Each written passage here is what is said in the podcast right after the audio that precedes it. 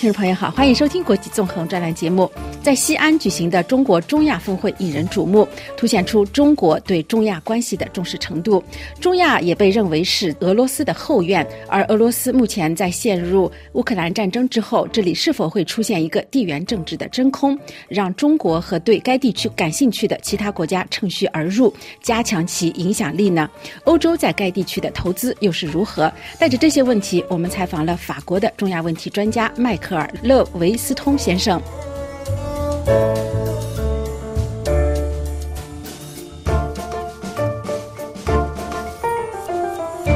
首先，第一个问题是：您认为中国中亚峰会是否会给这个地区或者是国际的地缘政治带来一些重要的影响呢？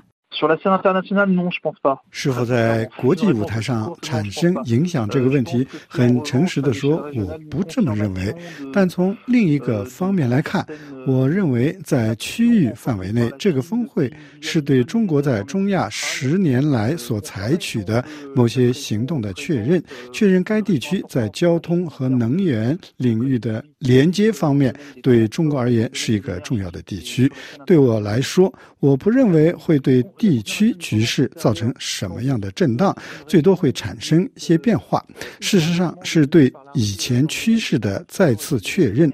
当您说这是一个被俄罗斯支配的地区时，也要注意的一点是，几年来中国在中亚一直是扮演着非常重要的角色。从数据上看，中国持有吉尔吉斯坦。百分之四十，塔吉克斯坦三分之一，乌兹别克斯坦的六分之一的外部公共债务。自二零一六年以来，中国与塔吉克斯坦进行了相当有力的安全合作，并在该国与阿富汗边境不远处建立了军事前哨。因此，可以说，今天的中国在该地区经济层面和安全层面上都是重要的角色。中国今天的存在已经有了。很大的发展，扩大了很多。在过去十年左右的时间里，中国在中亚根本不是一个次要的或者小的角色。中亚地区被认为是俄罗斯的后院，那么普京是否会愿意和中国分享这个地区呢？或者说，普京是否已经不能像过去那样在这个地区独占鳌头了？哦不，俄罗斯仍然是俄罗斯。换句话说，现在的情况是一种共同管理的模式。之前有个阶段，有人解释说，俄罗斯负责安全，中国负责经济问题。而今天，对俄罗斯来说，情况发生了变化，因为它也是该地区一个重要的商业行为者。事实上，我认为两年前，除了土库曼斯坦以外，乌兹别克斯坦和其他几个国家的第一贸易伙伴还是俄罗斯，只有土库曼斯坦的出口几乎都是以中国为目的地。但我认为，俄罗斯对塔吉克斯坦的对外贸易也非常重要。我们不能对事物有完全二元的看法。俄罗斯和中国是两个对这个地区都非常非常重要的地区大国，他们都有多元、多样、多维的影响战略。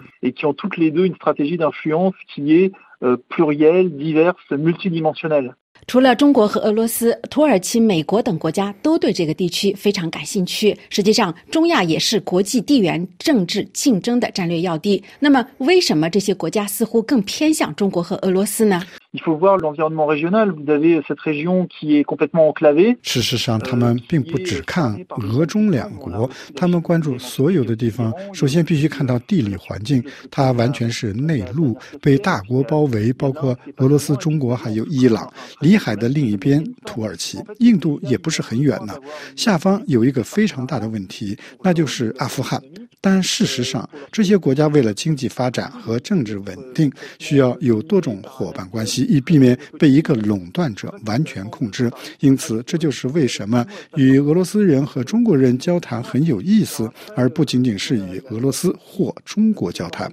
关于土耳其，至少从纳格尔诺卡拉巴赫战争开始就有返回中亚的愿望，并且正在发展它的突厥语国家组织。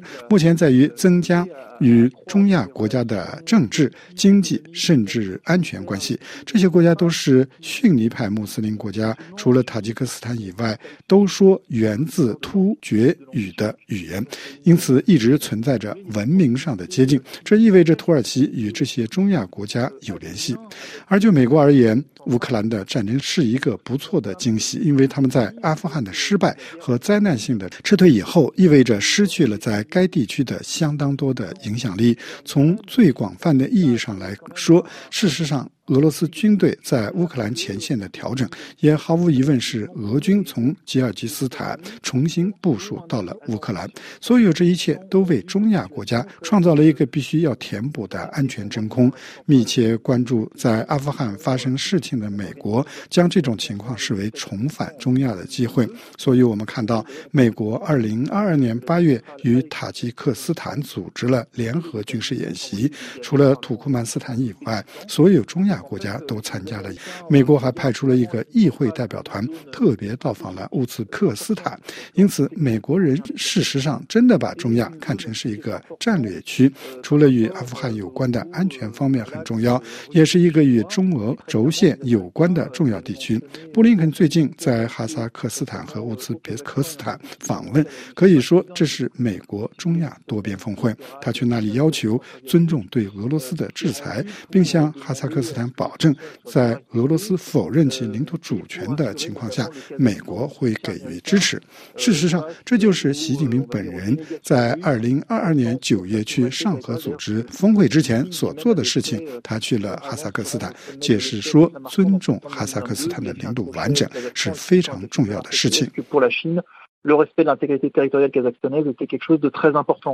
从中国的报道可以看出，北京方面非常重视这次峰会。那么，除了得到中国的经济援助之外，从政治方面而言，这个峰会对中国和这些中亚的国家有什么具体的好处呢？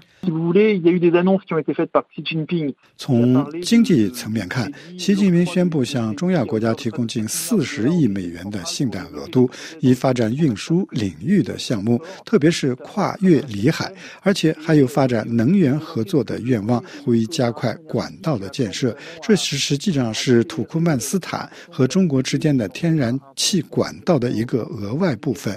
因此，我们可以清楚地看到，对中国和中亚之间已经建立。的经济合作轴线进行强调。习近平的讲话谈到了打击外国对该地区的干涉威胁，他谈到继续努力打击恐怖主义、极端主义和分裂主义的罪恶，而这些都是2002年6月7日在圣彼得堡签署的上海合作组织成立章程里面的条款。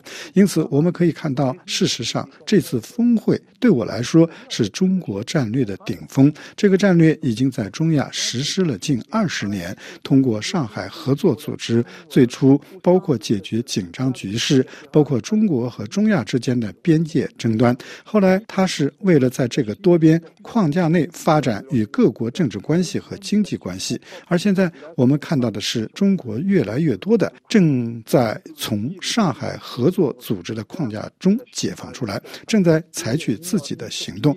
除了经济问题，也可以谈论安全问题。例如，中国在二零一三年与塔吉克斯。斯坦和中国一起参与了，并建立了反毒贩运和反恐怖主义演习，并建立了中国、塔吉克斯坦、阿富汗和巴基斯坦秘密部门之间的信息交流的四方合作的协调机制。很明显，这是有连续性的。中国不需要俄罗斯的认可或批准，现在正在开展自己的行动。以上我们都谈到了中国、俄罗斯和美国等国。那么欧洲呢，在这个地区有哪些行动？这方面的报道似乎并不多见，是这样吗？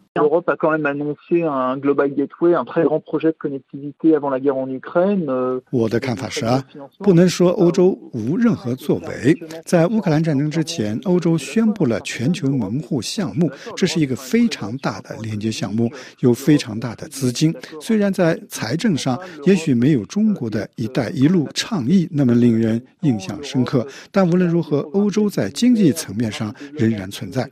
欧洲与中亚国家达成了重要的协议。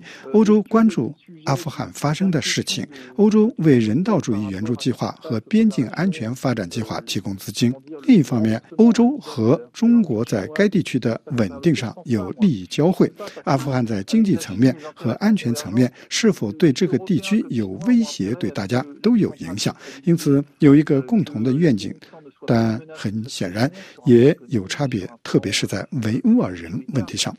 我想再来谈谈上合组织。这是一个灵活的、有弹性的组织。我认为这不是一个必然完全反西方的成员，包括今年主席国印度，而印度同时也是美国主导的印太地区四国对话机制的成员，还有土耳其是北约的成员。在去年的撒马尔罕峰会上，土耳其表明想作为正式成员加入上合组织，所以这是一个非常意志的组织，不是非常一体化或者将。化的安全或经济架构，因此这个组织的每一个成员都可以促进自己的利益和价值观，并相互交谈。它是一个对话和妥协的机器，因此它在纸面上令人印象深刻。我特别想到了2005年北京峰会上所说的话。当时中国和俄罗斯人呼吁美国人离开他们在乌兹别克斯坦和吉尔吉斯坦的军事基地，以支持他们当时对阿富汗的干预。这确实一个中亚国家能够在超国家层面上更好的维护其影响本地区命运的权利的结构，但这并不是与欧洲对立的东西。我再次强调，欧洲和中亚之间有重要的经济利益，包括在能源和运输方面。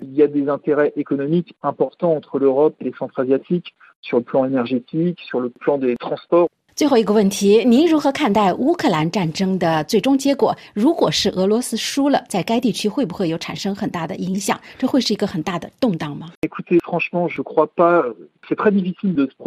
预测非常困难，因为我们谈论的是一个已经持续了一段时间的事件，而且即使在短期内，我们对它的能见度很低，因此要确定这种类型的评估是非常复杂的。简单的说，我经常听到关于俄罗斯在中亚失去影响力的说法，但我想说的是，在二零二二年，俄罗斯在中亚非常活跃，它已经发展了与该地区所有国家的贸意。普京访问了该地区的五个国家，我认为这是他自二零零一年上任以来从未做过的。俄罗斯外交部长拉夫罗夫等高官在这一年里也访问了几个中亚国家，很明显，他们希望加强俄罗斯与中亚国家的联系，防止这些国家变得过于摆脱俄罗斯。在安全利益方面，与阿富汗有关，这直接关系到塔吉克斯坦，还有土库曼斯坦。哈萨克斯坦，俄罗斯仍然是这个地区的稳定级。在我看来，它的影响力不会在一夜之间完全消失。中国在该地区变得更加强大。这与我们在过去十五年中看到的情况相一致，但中国在中亚占据越来越多的空间，并不意味着俄罗斯不再存在，也不意味着土耳其人不会有机会。我们特别谈到了美国，鉴于阿富汗正在发生的事情，甚至像伊朗这样的国家，在我看来，这在。南北连接方面有一张很好的牌，有南北国际运输走廊，其力量将越来越大。俄罗斯和印度之间通过中亚里海进行贸易，同时不要忽视伊朗南部的港口。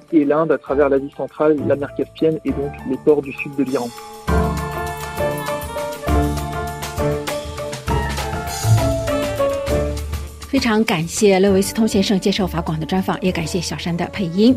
本次国际纵横专栏节目由艾米编播，感谢您的收听。